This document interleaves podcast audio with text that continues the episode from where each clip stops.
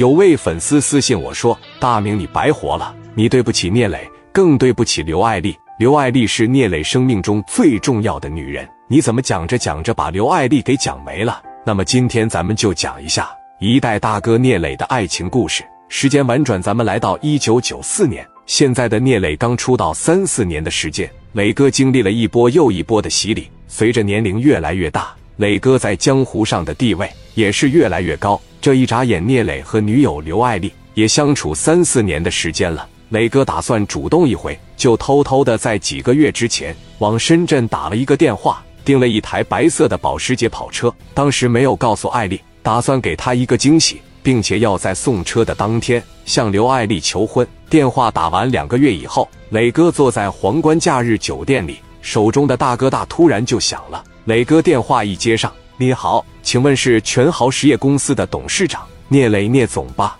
哎，我是，请问你是哪位？非常恭喜您的爱车到了，我们现在就在楼下呢，你下来签收一下吧。行行行，我马上下去。好嘞，给电话啪的一撂下，磊哥给谁都没说啊。当时领着十多个兄弟下来，见到这台车的时候，真是眼前一亮。车衣往下一掀，一台崭新的白色保时捷就展现在磊哥面前。那是越看越好看，花了磊哥将近十来万美金，折合成人民币，在当年也得一百多万。你想想，磊哥是不是真心喜欢刘爱丽吧？九四年的聂磊并不是太富裕，磊哥为了刘爱丽也真是煞费苦心了。聂磊一瞅车没啥毛病，也就给签收了。紧接着说：“把车给我停后院去，再买点气球，买点蜡烛啥的。等晚上我给你嫂子叫过来，等会我找个商场给你嫂子买个钻戒去。”磊哥为了求婚，真是用心良苦了。兄弟们这就开始忙活了。转眼间就来到晚上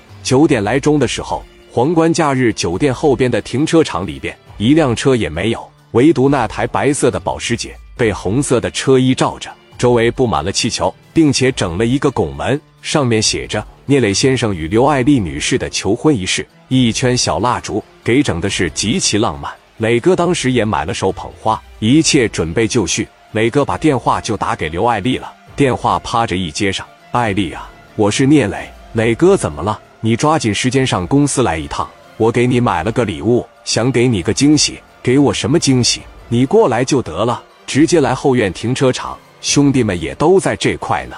来了以后控制控制情绪，别上来就哭了。刘爱丽听完很是好奇，啥呀？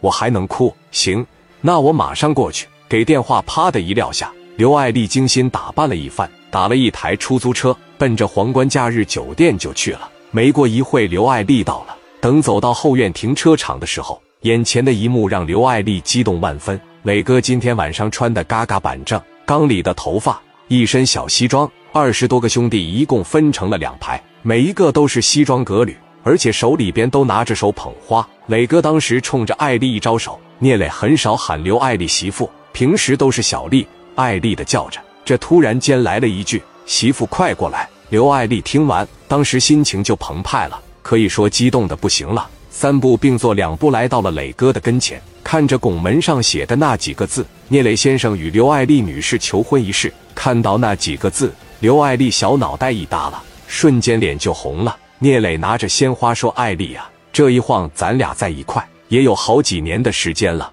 我是个事业型的男人。”我想为了我的兄弟，我的前程再多拼搏两年，但是我认为这跟结婚不发生冲突。我希望你能陪着我一起奋斗，所以今天我决定向你求婚。这些年你跟着我辛苦了。刘爱丽当时感觉自己是这个世界最幸福的女人，没有想到第二天她就哭成了泪人。